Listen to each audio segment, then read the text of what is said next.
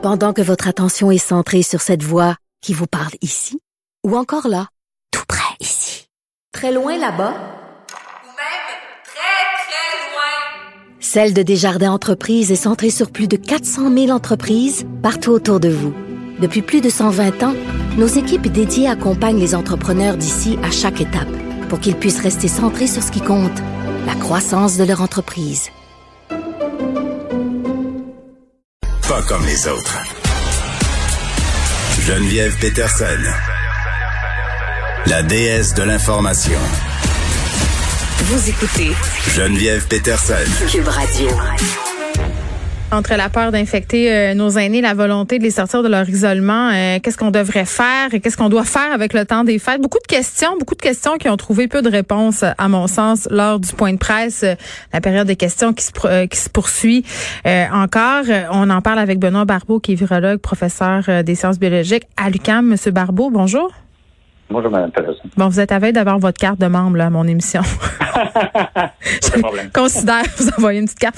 Euh, non, mais écoutez, là, quand même, euh, on était un peu tous euh, et toutes scotchés euh, à ce point de presse parce que je pense qu'on s'attendait à davantage de précision par rapport à plusieurs sujets, notamment euh, la question des personnes âgées, des aînés, parce que on le sait, les vivres de l'isolement, ça a été terrible pour eux pendant la première vague. Là, ils étaient pratiquement enfermés. Ben pas pratiquement, ils étaient Oui. enfermés. Là, on nous dit le problème, c'est pas nécessairement dans les CHSLD euh, et dans les ressources intermédiaires, c'est davantage dans les RPA, donc c'est des résidences privées pour les aînés. Je pense que dans ces résidences-là, euh, les personnes ont plus de liberté, sont plus autonomes, donc peuvent sortir faire leur commission, faire leurs choses. Et là, on essayait en quelque sorte de les sensibiliser, de leur dire de respecter euh, les consignes de la santé publique. Ça, c'est une chose. Mais par rapport à ce fameux Noël très, très spécial qu'on s'apprête à vivre, beaucoup de gens se posent la question, est-ce que je vais chercher grand-papa, grand-maman? Mhm. C'est une question qui est quand même assez épineuse, je dois l'admettre. Ben oui. Euh, en effet, je- il est clair quand même que les, les personnes âgées euh, vivent très difficilement, comme nous tous, mais encore plus eux, Mhm. euh, l'isolement. Mais il faut aussi prendre en considération le fait que c'est les personnes qui sont les plus à risque à développer des symptômes sévères s'ils sont, sont, sont infectés. Ça, c'est clair. Alors, il faut que vous, si vous, prenez, euh, vous acceptez d'aller chercher vos parents qui sont âgés, de les amener dans une fête, euh, que vous allez tenter de respecter au maximum les distanciations, le port de masque et, et sachant justement qu'il y a des limites à faire tout ça et qu'on va quand même avoir une certaine gaieté dans, l'atmosphère, qu'on va peut-être baisser les gardes. Prenez en considération le fait que vous ne voudriez pas, après les- le temps des fêtes, de réaliser que vos parents ont été infectés, qu'il peut avoir des conséquences sévères. Fait qu'il y a ça qui doit être pris en considération, mais n'empêche que je comprends qu'on doit prendre le contexte au complet. L'autre chose qui est importante de savoir, c'est que en ce moment même, on a un temps des fêtes, mais on sait que l'année suivante devrait être à nous amener une année qui est beaucoup plus positive. On a des vaccins qui sont performants, qui vont être distribués dans les prochaines semaines, prochains mois. Alors, la question demeure, est-ce que le, le, le risque en vaut la Est-ce que ça vaut la peine vraiment Mm. de porter ce risque cette année plutôt que de se dire que l'année prochaine, on aura des fêtes qui seront, à, à ma foi, à toute, à toute fin normales. Alors, il y a ça qu'il faut peser euh, dans, la, dans la balance et je crois que le fait d'amener vos parents âgés et de les exposer à euh, 10 personnes ou moins, Mm. Il y a toujours un risque qu'il faut quand même considérer. Alors, c'est ça qui est le point important, puis je crois qu'il faut le considérer. Il y a deux affaires euh, là-dedans quand même. Peut-être que c'est mieux de se dire euh, pour briser l'isolement, ben de peut-être pas les amener à la maison, mais de nous y aller parce qu'on le sait là quand on va visiter euh, nos proches dans des résidences, on nous prête de l'équipement de protection. Et dans ce Oui. sens-là, c'est beaucoup mieux contrôlé. Ça, ça serait peut-être une solution. Euh, deuxième affaire, ce que j'entends beaucoup, Monsieur Barbeau, par rapport à aller chercher euh, quelqu'un qu'on aime qui est plus âgé, c'est ah, ok, à 92 ans, mais en pleine forme. Ouais, ouais. Oui, c'est ça, exactement.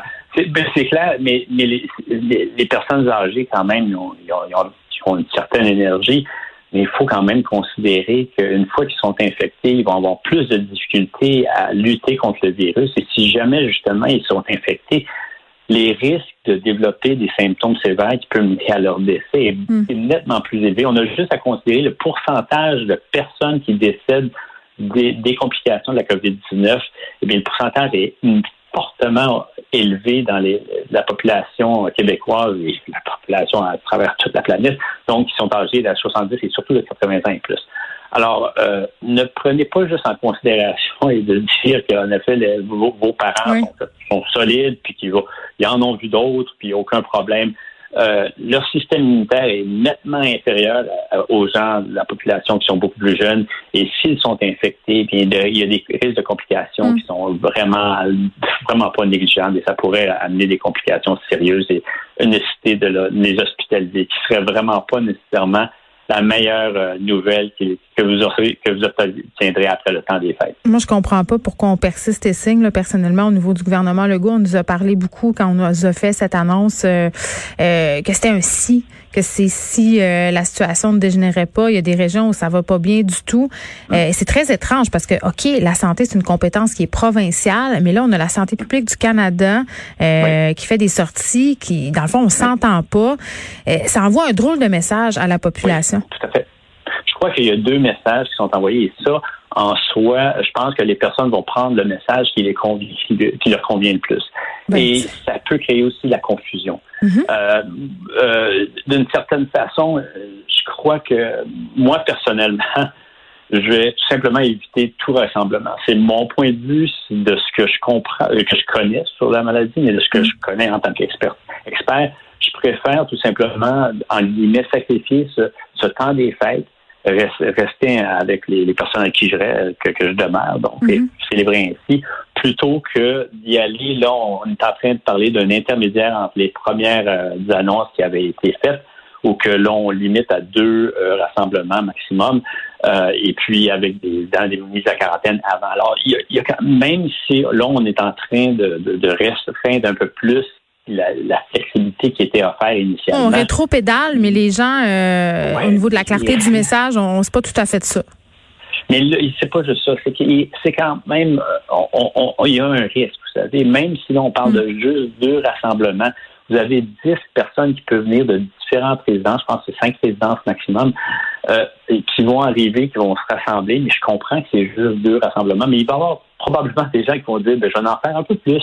Et la fameuse mise en quarantaine, elle va être avant et après va peut-être être prise à différents niveaux. Donc, les gens vont probablement la respecter, mais je veux dire, selon ce qu'ils définissent comme étant une, quarantaine. Euh, donc, il y a tellement de, de flexibilité ou plutôt de- qui va faire en sorte qu'on pourrait en effet arriver après le temps des fêtes avec des complications au niveau d'une hausse euh, importante du nombre, nombre de cas d'infection. Et, et c'est ce que je crains euh, vraiment euh, énormément. Même si on donne la liberté aux gens, ben, si vous considérez que c'est peut-être trop risqué, n'y allez pas. Je comprends. Mais n'empêche que là, on, on ouvre la porte justement et on dit, ben pendant quatre jours, quatre jours, on, diminue justement nos, Mm. nos, nos, nos restrictions puis célébrer. Je crois qu'il y a un, je comprends le message, mais n'empêche qu'il y a, y un, il y a un danger dans, dans ce genre d'annonce-là. En terminant, M. Barbeau, je veux absolument qu'on se parle des voyages. Là, le PM qui disait tantôt Oui. euh, que ça faisait pas vraiment de sens. Ma boîte courriel, en Oui. ce moment, elle est pleine euh, dans la section promotion, là, parce que le Black Friday arrive. Euh, des voyagistes, des, des croisiéristes qui nous disent, et on a des offres absolument incroyables pour vous, 60% de rabais. C'est très tentant. Là, puis on le sait, j'ai parlé à des gens qui travaillent dans le domaine du voyage la semaine passée qui me disaient qu'il y avait une recrudescence des appels. Les gens veulent s'en aller, veulent aller euh, en famille dans le sud. C'est une mauvaise idée, ça? Ben, je crois qu'il faut y réfléchir. Encore là, s'il faut y réfléchir euh, beaucoup avant de décider de partir à l'extérieur, de- à- aller dans un environnement où probablement qui va être beaucoup plus propice à, justement d'être infecté. Les complications qui seraient engagées si jamais vous êtes infecté porteur puis vous voulez retourner euh, au Québec. Je, je crois qu'il y a beaucoup, de- il y a beaucoup de Beaucoup de points, Ouais. sur lesquels il faut réfléchir avant de dire ben je veux je vais y aller. Et encore, je, réitère mon commentaire. Ce, cette- ce temps des fêtes-là, là, on, on peut se permettre justement de, de, de sacrifier certains éléments ou sinon l'ensemble de tous les éléments qui rendent le temps des fêtes festifs pour s'assurer que l'année prochaine, les festivités vont reprendre et vont être plus normales qu'avant avec, comme je dis, avec si jamais les- la campagne de vaccins en chantant, puis ça, vraiment, ça semble aller dans la bonne direction. Mm. Alors, donnons-nous encore quelques mois, même à travers ce temps des fêtes, pour s'assurer de partir l'année du bon pied et être au rendez-vous tous et en santé euh, au- au- aux fêtes de 2021. Moi, Oui. c'est le message que j'aurais tendance à envoyer. Puis il faut vraiment faire attention justement à ces tentations-là qui peuvent malheureusement nous créer plus de problèmes. Oui, Monsieur Barbeau, merci. Benoît Barbeau, qui est virologue, professeur en sciences biologiques à l'UQAM. Puis, tu sais, on parle de tout ça, puis on dit c'est discrétionnaire. Là, je comprends, mais on est encore à 1124 cas. 45 décès, c'est pas des chiffres là, ce sont des personnes, ce sont des êtres humains, ils ont des familles, ils sont morts euh, de la Covid-19. Le vaccin est à nos portes là, L'image qu'utilisait François Legault, euh, tantôt, je la trouvais bonne par rapport à la guerre.